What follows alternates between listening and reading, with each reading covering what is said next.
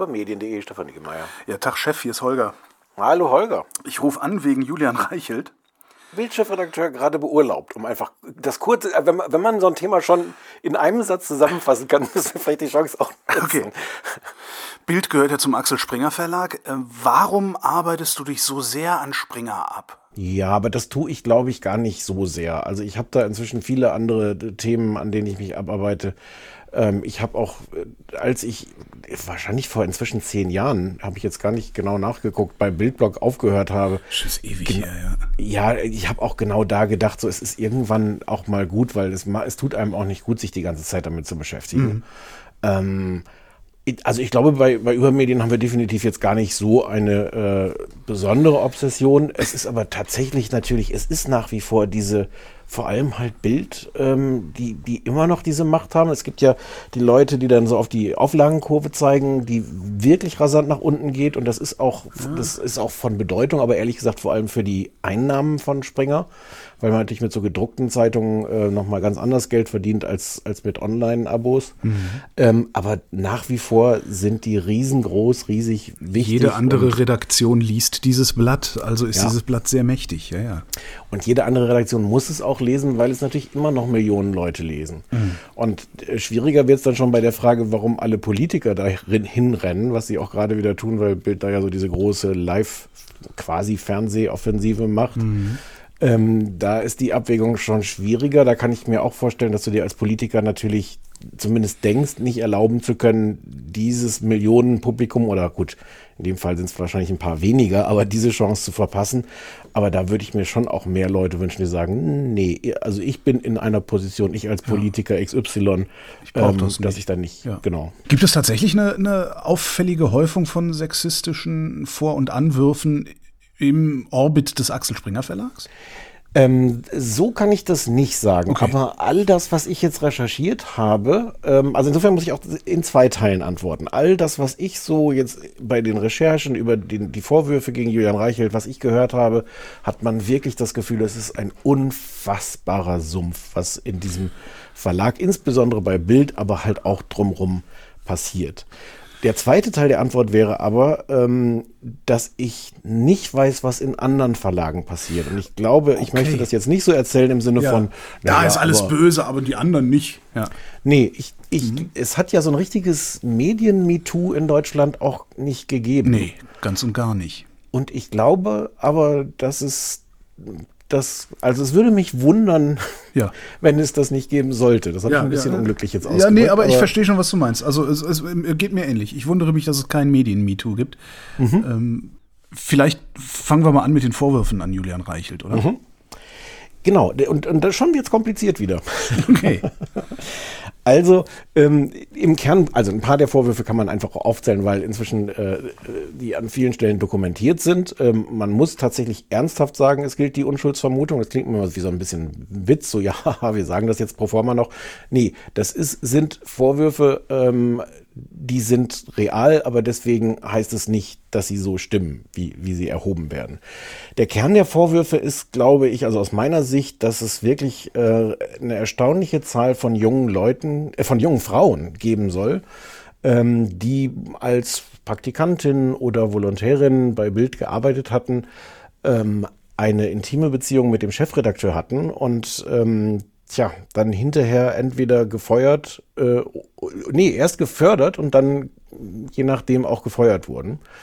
Ähm, also eine Verquickung von ähm, persönlichen und beruflichen Interessen. Ähm, und das natürlich in Kombination auch mit der Frage, äh, ist das überhaupt okay, wenn der Chefredakteur mit einer Volontärin ein Verhältnis hat? Also wird das, das ist so eine Frage, ich habe äh, auf die gar keine klare Antwort, wobei eine Meinung hätte ich dazu schon. Aber äh, also fängt das Problem an an der Stelle, wo er dann, wo, wo aufgrund dieser intimen Beziehung ähm, es berufliche Vorteile gibt für die Frau oder später Nachteile, wenn man vielleicht sich nicht mehr so gut versteht? Oder ist nicht die Tatsache an sich eigentlich schon inakzeptabel? Also da, das, dahin geht jetzt meine Tendenz. Ja. Und das gar nicht im Sinne von einer, von einer rechtlichen Beurteilung oder einer Compliance-Beurteilung oder so, aber ich finde das unangemessen. Und wenn wir ja. hier nicht mal von einem Fall, sondern von mehreren reden, wo es diese Vorwürfe gibt, ähm, habe ich da schon Fragen an den Chefredakteur. Geht mir aber ähnlich. Also ich finde das auch absolut unangemessen. Mhm. Ähm, möglicherweise hat, hat er oder alle Chefredakteure, die sowas bisher gemacht haben, das auch gar nicht so sehr begriffen, was da eigentlich passiert, dass da tatsächlich auch ein mhm. Macht- und ein Abhängigkeitsverhältnis mit im Spiel ist. Das halte ich jetzt wiederum für unwahrscheinlich. Meinst ich, ich glaube, dass das der, ich glaube, das ist doch natürlich der Kern des Ganzen. Hm. Ähm, dass es da um ein, ein Machtverhältnis geht. Erstmal geht es ja nur darum, dass du als Typ äh, irgendwo ein hübsches Mädchen siehst und äh, gerne mit diesem hübschen Mädchen knutschen möchtest. Und warum will das hübsche Mädchen mit mir knutschen? Weil ich so geiles Brusthaar habe oder vielleicht auch, weil ich Vielleicht auch, weil ich Bildchefredakteur bin. Das ist aber eine Transferleistung, die du erstmal erbringen musst. Wenn du aber in so eine Position hineingewachsen bist, und dann auch noch, äh, das ist ja auch was, was man so überreichelt hört, dass er relativ kritikresistent oder beratungsresistent zu sein scheint. Wenn du in so eine Position hineingewachsen bist, dann freust du dich einfach nur, dass du so ein geiler Typ bist, der alle Frauen abkriegen kann. Aber darüber nachzudenken, warum das tatsächlich so ist, das muss nochmal, also das erfordert sehr viel Kraft beziehungsweise eine Induktion von außen.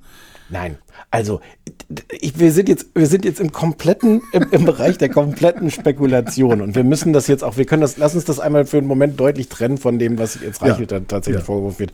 Aber diese, diese Konstellation gibt es ja mutmaßlich in anderen Unternehmen auch. Ich kann mir das nicht vorstellen, dass du dann als Chefredakteur kurz vergisst, dass das eine besondere Beziehung ist, die du dann da hast. Und das ist das, also so naiv kann man doch nicht sein.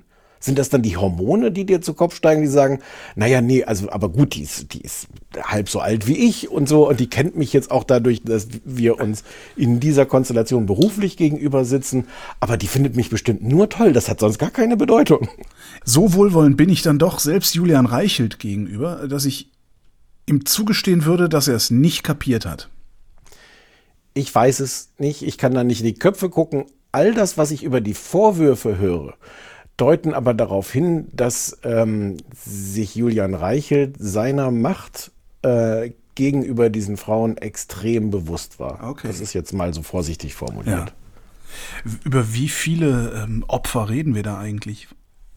Also die Rede ist so von äh, ungefähr einem Dutzend mutmaßlichen, angeblichen Wobei man jetzt auch Opfer irgendwie ähm, insofern relativieren muss, weil ähm, die Vorwürfe, soweit sie mir bekannt sind, ähm, auf einvernehmliche Beziehungen hinausgehen. Also es ist, ähm, soweit es mir bekannt ist, auch als Vorwurf nicht formuliert, ähm, dass er irgendwas ähm, jetzt unmittelbar gegen den, den Willen von irgendeiner der mhm. Frauen getan hätte. Ähm, ja, Punkt. Das heißt, er hat sie zu nichts gezwungen, also zu keiner Beziehung irgendeiner Art gezwungen. Ähm Wie gesagt, was passiert ist, weiß ich eh nicht, aber das ja. ist meines Wissens nicht mal als, als Vorwurf äh, okay. Äh, steht das okay. im Raum. Also abgesehen davon, das hatten wir ja eben schon, dass es unanständig ist, dass er das überhaupt gemacht hat.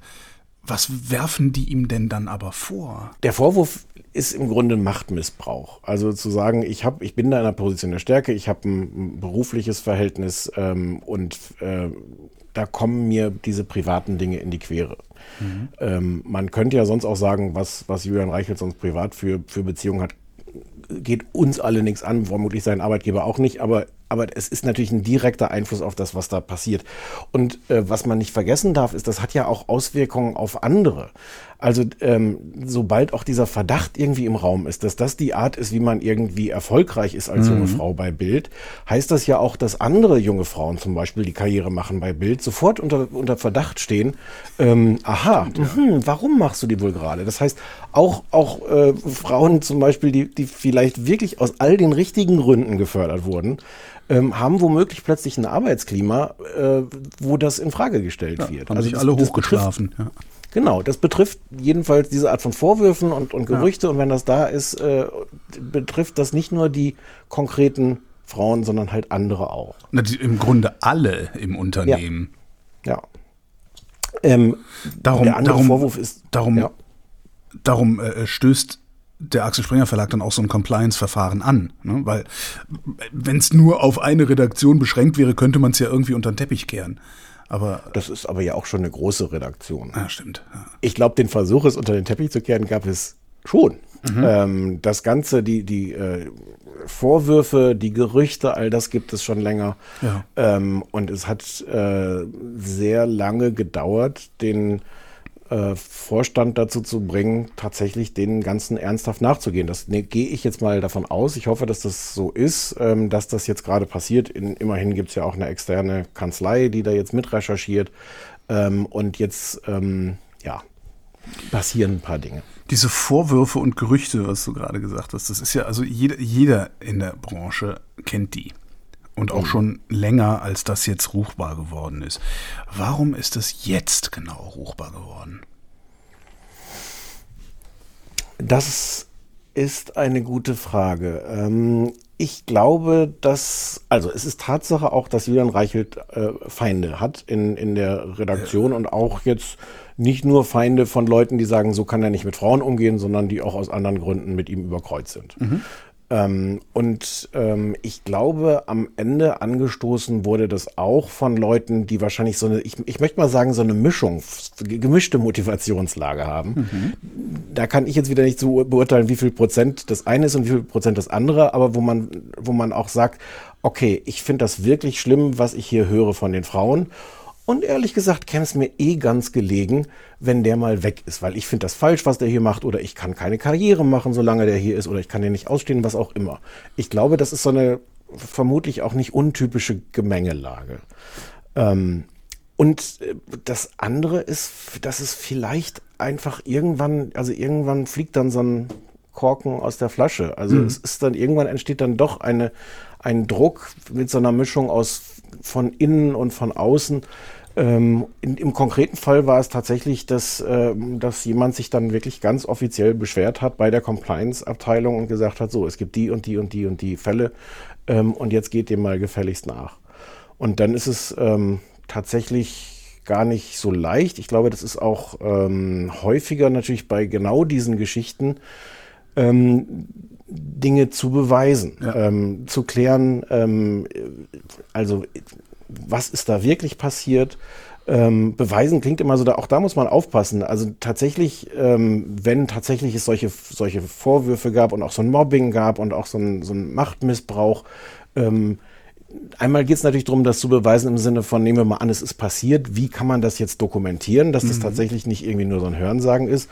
Und andererseits geht es natürlich darum, auch erstmal rauszufinden, was ist wirklich passiert. Also wo, ja. äh, wo kann man auch von einem Machtmissbrauch sprechen oder wo haben dann vielleicht auch, äh, auch Leute einfach ein Interesse, irgendwas zu behaupten oder haben etwas selber wahrgenommen. Also auch das ist alles natürlich wahnsinnig unübersichtlich und spielt alles sofort in so einem intimen Bereich, ähm, ja, wo das, wo das schwer ist, da irgendwas, irgendwas festzumachen. Und da, da haben wir natürlich auch die ganze MeToo-Problematik.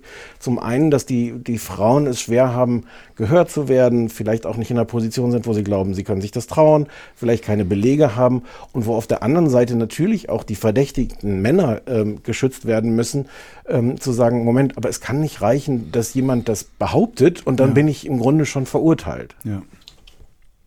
Ich glaube trotzdem, dass man, dass man eins festhalten muss, ähm, wir sind nicht mehr in so einem Bereich von Gerüchten. Also es gibt klare Hinweise, es gibt ganz klar Frauen, die das behaupten und denen muss man da jetzt nachgehen. Und ähm, das, der, der Ausgang ist offen, aber wir sind nicht in einem Bereich von, von äh, oh, ich habe aber gehört, da soll. Und wenn das ein Dutzend ist, die, das wird jetzt nicht irgendwie eine interne Verschwörung sein, die sich alle abgesprochen haben, um äh, den, den Julian zu stürzen sondern. Nein, das, das kann ich auch ausschließen. Und ähm, tatsächlich sind diese Vorwürfe, wenn man sich das konkret anhört, auch wirklich äh, verheerend. Also ich kann die nicht zitieren, weil, ähm, also ich habe mit keiner der Frauen direkt gesprochen, mhm. aber ähm, ich habe mit Leuten gesprochen, die diese konkreten Vorwürfe kennen. Also auch das ist jetzt nicht nur ein Hörensagen. Mhm. Ähm, trotzdem ähm, reicht das so in der Form nicht, dass ich das behaupten könnte oder auch okay. aufschreiben könnte, sonst hätte ich das gemacht. Ähm, aber ähm, mir ist schon wichtig, so eins zu sagen, weil, weil es gibt so einen, so einen Erzählstrang gerade auch nach dem Motto, na ja, der, der Julian, der ist halt noch so ein bisschen, der ist so ein bisschen härter und schroffer und da kann nicht jeder mit umgehen, mit so einem Arbeitsklima. Aber mein Gott, ist die Bildzeitung, da muss man auch was abkönnen. Das ist nach allem, was ich weiß, nicht der Kern der Geschichte. Der Kern der Geschichte sind wirklich äh, Vorwürfe, die darüber hinausgehen, so nach dem Motto, ja Gott, jetzt stell dich mal nicht so an. Mhm. Oder, oder umgedreht, naja, der Julian ist manchmal ein bisschen ungerecht. Nee, da reden wir jetzt hier wirklich von, von ganz anderen Geschichten. Du hast vorhin den Begriff Sumpf benutzt. Mhm. Was ist denn der Sumpf da? Der Sumpf da ist zum einen in der Redaktion die Frage, wie viele Leute wussten davon, ja. haben vielleicht auch einfach weggeguckt, ähm, wollten es nicht so genau wissen oder hatten irgendwie auch Spaß daran, ähm, mitzumachen, im Sinne von, wie, wie reden wir hier über äh, junge Mitarbeiterinnen und wie, äh, was müssen die sich anhören an Sprüchen? Also so diese Ebene, was gibt es da überhaupt für eine, für eine Kultur in der Redaktion? Mhm. Und der andere Sumpf ist, ist die Frage, ähm, wie weit hat äh, der Springer Vorstand das auch zugelassen? Äh, entweder durch Wegsehen oder durch nicht richtig hinsehen oder äh, das nicht ernst nehmen. Kann man sich diese Frage überhaupt stellen? Also ich weiß nicht, wie da die Struktur ist, aber ich könnte mir vorstellen, dass so jemand wie Julian Reichelt, dass dem auch keiner reinregiert und keiner reinredet, sondern solange dieses Blatt funktioniert, lassen die den machen, was er will, oder? Na, einerseits ja, so ein Bildchefredakteur hat schon eine sehr große Macht ohnehin. Ähm, es gab da auch, ähm, ein paar Leute werden sich wahrscheinlich erinnern, so eine Auseinandersetzung mit Hanit Koch, die ähm, Chefredakteurin auch war bei, mhm. bei Bild ähm, und die irgendwann ähm, verabschiedet wurde, wo äh, Matthias Döpfner, der Springer Vorstandschef, auch äh, ziemlich deutlich gesagt hat, ähm, die Bild braucht einen Menschen, der sowas entscheidet. Man kann nicht im Grunde zwei mehr oder weniger gleichberechtigte Leute an der Spitze haben. Es braucht da einen starken Mann. Aha. Mann, ähm, hat er gesagt. Mir, ja. Okay. das, wird, das, wird, man vielleicht mal rausfinden, ob es ein Mann sein muss. Ähm, und ähm, also das heißt schon, das ist glaube ich immer schon so gewesen, dass tatsächlich der Bildchef extrem stark war. Äh, Julian Reichelt hat jetzt noch eine bonusstarke Position, also der hat schon diesen tollen Titel, der ist ähm, Vorsitzende der Chefredakteurskonferenz oder so ähnliches, also der, der, der Chefredakteurs Chefredakteur. Mhm. Ähm, und der ist auch noch ähm, Geschäftsführer, also die bei Sprenger sind, bei, bei Welt und Bild sind die äh, Chefredakteure, ich glaube seit letztem Jahr auch irgendwie zu, zu Geschäftsführern erklärt worden. Mhm. Und ähm, Matthias Döpfner hat ihm auch immer öffentlich, äh, wann immer es brenzlig wurde, auch sehr den Rücken gestärkt. Also der hat eine extrem starke Position. Trotzdem gibt es natürlich Leute, denen der berichtet oder die, die umgekehrt äh, dafür zuständig sind, ähm, zum Beispiel Vorwürfen gegen ihn nachzugehen. Ja. Also es gibt natürlich einen Vorstand, der da drüber steht, über dieser ganzen Struktur. Aber da musst du erstmal hingehen. Also ich meine, wenn du, wenn du sowieso mhm. schon in einer dich unterdrückten, dich schon in einer unterdrückten Position siehst, dann auch noch ein paar Stufen zu überspringen und zum Vorstand direkt zu gehen zu, und zu petzen, was dir dann ja sofort vorgeworfen wird, äh, mhm. das, das kriegst du, das, da fehlt doch jedem normalen Menschen die Kraft zu. Das weiß ich nicht. Ja, ähm, aber das ist natürlich die Aufgabe, weil du gefragt hast, gibt es denn irgendjemanden, ja, der den ja. überhaupt in die Schranken weisen kann? Also ja, formal gibt es den. Und ähm, Springer hat nun auch eine Struktur, hat auch neuerdings so einen amerikanischen äh, Eigentümer, ähm, die auch durchaus, ähm, glaube ich, gerade gar nicht so begeistert sind über die Geschichten, die man da hört. Also das ist jetzt auch nicht alles nur so ähm, also das ist ja ein ernstzunehmendes Unternehmen, hätte ich fast gesagt. Das ist ja ein Konzern, der, der eine richtige Struktur hat. Und ja. also da kann man jetzt nicht sagen, na okay, aber wer hätte dem Julian da schon was sagen sollen? Mhm. Also in, in, in der Redaktion, ja. In der Redaktion ist natürlich genau diese Frage, hat da äh, jemand, traut sich da jemand äh, was zu sagen? Aber genau dafür, äh, und ich meine, das meinte ich auch mit Sumpf, ähm, wenn und das ist jetzt wenn, wenn es wirklich so ist, dass Leute das Gefühl haben, äh, ich traue diesem Unternehmen nicht, das aufzuklären, mhm. ähm, dann sagt das natürlich ganz viel auch über das Unternehmen und die Unternehmensleitung und nicht nur über Julian Reichelt. Ähm, und ich fand das wirklich interessant. Es gab irgendwann diese, äh, ich glaube vor inzwischen anderthalb Wochen, diese Erklärung von Matthias Döpfner auch intern, äh, wo die intern erklärt haben, wir gehen diesen Vorwürfen nach und im Grunde zum ersten Mal bestätigt haben, dass es dieses Compliance-Verfahren gibt. Und da stand so ein Satz drin wie, äh, glauben Sie uns, auch wir wollen das aufklären. Und das, ich dachte schon so, mhm. das klang schon so beteuernd. Also es, ich, da liegt mehr im Argen als Julian Reichelt. Wie lange läuft diese Geschichte denn eigentlich schon? Du sagst gerade, anderthalb, vor anderthalb Wochen ist es äh, öffentlich geworden. Weiß man, wann das angefangen hat? Ähm, da kommt jetzt drauf an, was du meinst mit, also was hat angefangen? Okay, stimmt. Weiß man, wann das Compliance-Verfahren angefangen hat?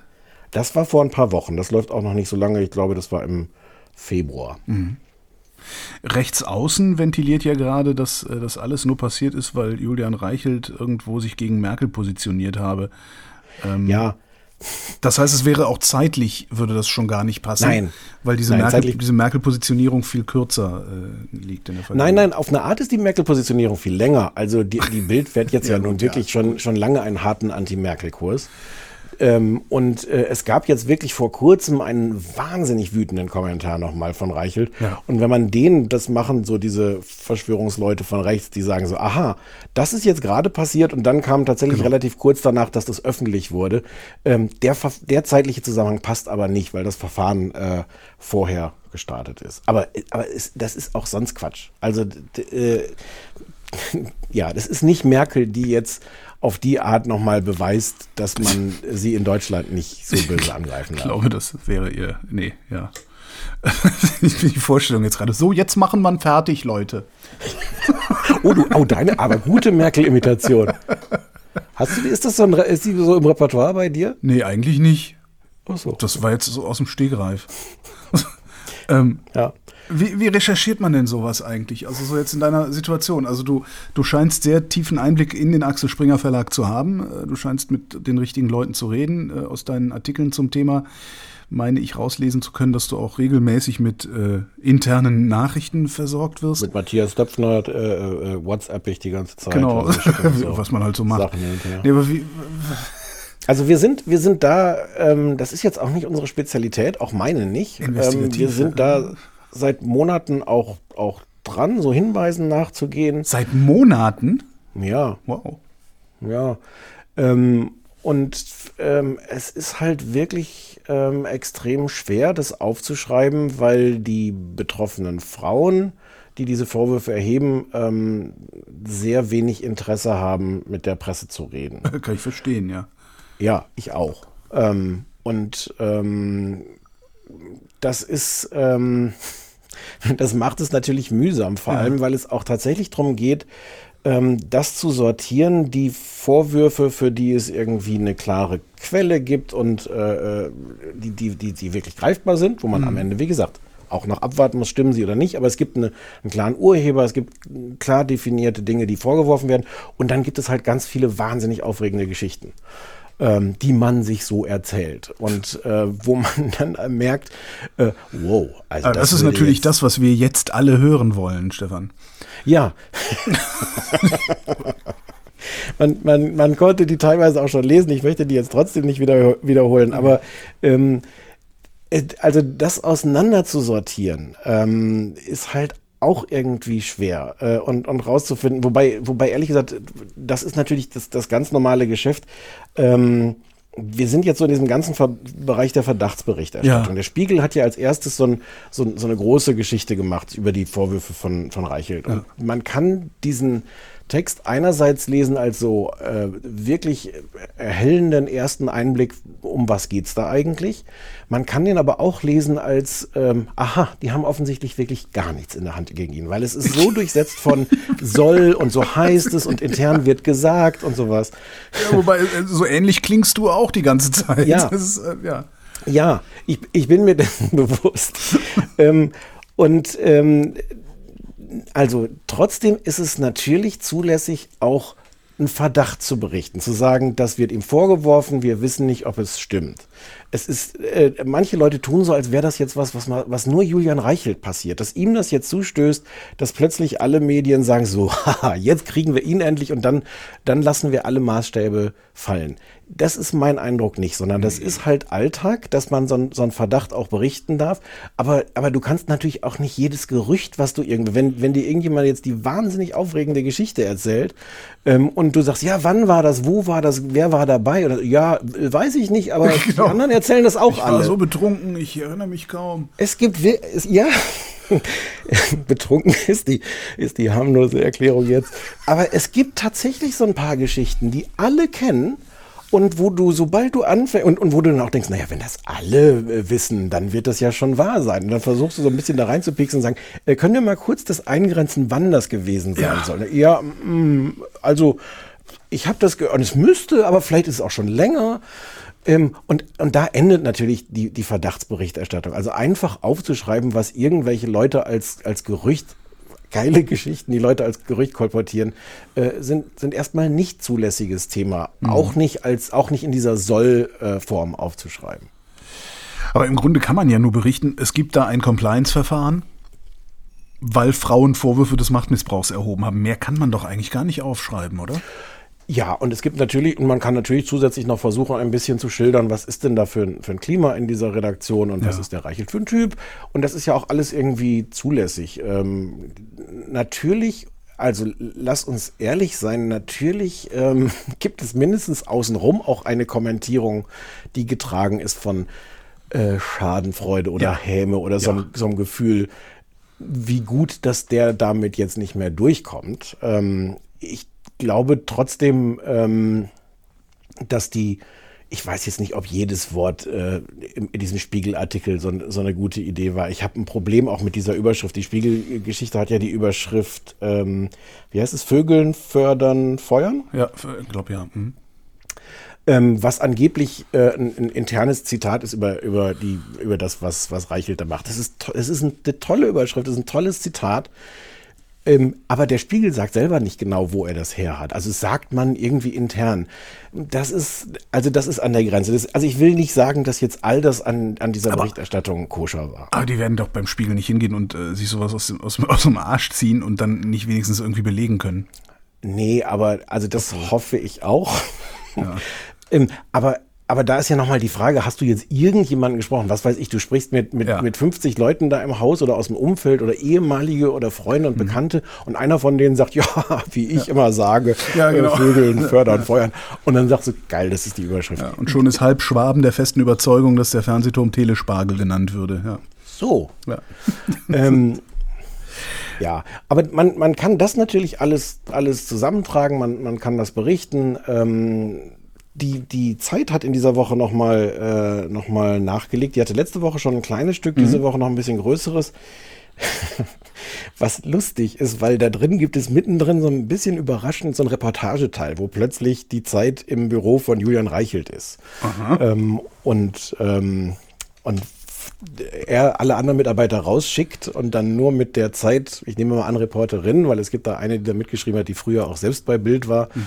ähm, also jedenfalls mit jemandem von der Zeit dann alleine im Zimmer ist und sich eine Zigarette anzündet und auf den Stuhl fallen lässt und herzlich willkommen sagt. Und, ähm, und während dann die Zeit alleine mit Julian Reichelt im Zimmer ist, klingelt das Handy von Julian Reichelt. Mhm. Ähm, ich, ich, lese mal die Stelle vor, weil die wirklich so schön ist. Eine Mitarbeiterin ist dran. Sie will ihn offenbar informieren, dass sie zu ihren Erfahrungen mit ihm befragt werden soll. Er erwidert, es sei wichtig, dass sie die Wahrheit sage über seine netten und seine nicht so netten Charakterzüge. Bloß nichts weglassen, sagt er. Sie solle nicht an sich zweifeln. Sie sei da, wo sie ist, weil sie gut sei und nicht, weil jemand sie grundlos gefördert habe. Hast du das verstanden? Er wirft das Handy wieder auf den Tisch.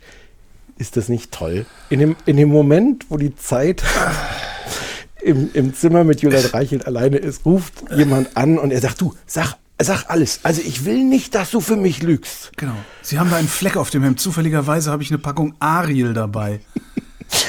Und das es ist schon ist ein ja, bisschen schmierig. Es, äh, ja, genau. Es, es wird dann irgendwann immer so ein bisschen äh, erbärmlich. Ja. Finde ich. Also du hast es mit, mit einem sehr mächtigen Verlag zu tun, mit sehr mächtigen Menschen. Und wenn du dann genauer hinguckst, werden diese Leute alle sehr, sehr mickrig auf einmal. Hm, das ist der nächste Satz lautet, dann wird er leise und verharrt einen Moment. Er sieht plötzlich mitgenommen aus. Mhm.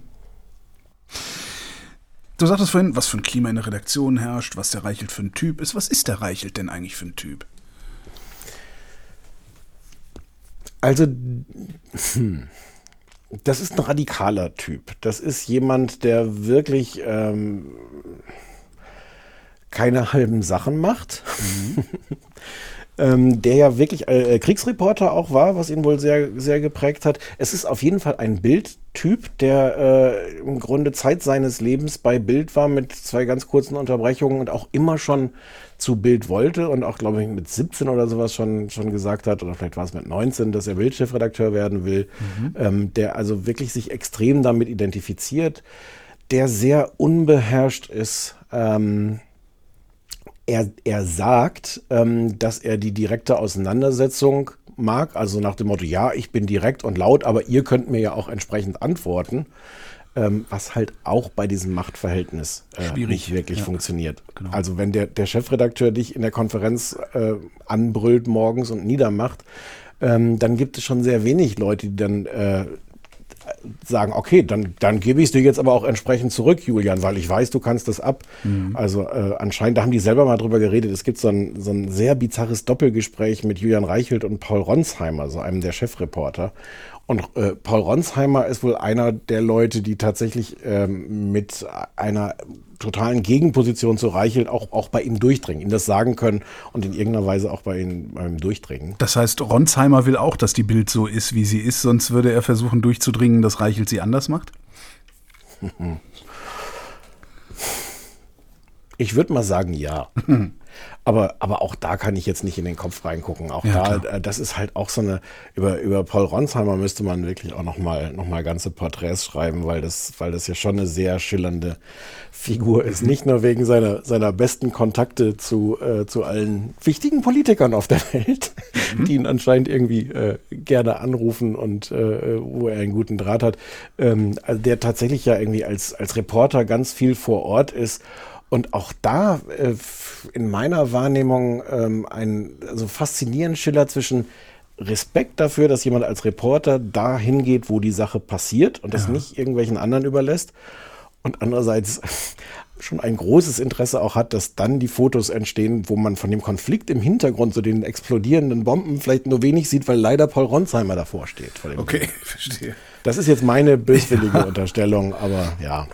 Ich hatte bei unserer Poschardt-Sendung ja schon gesagt, dass ich dieses Universum aktiv meide.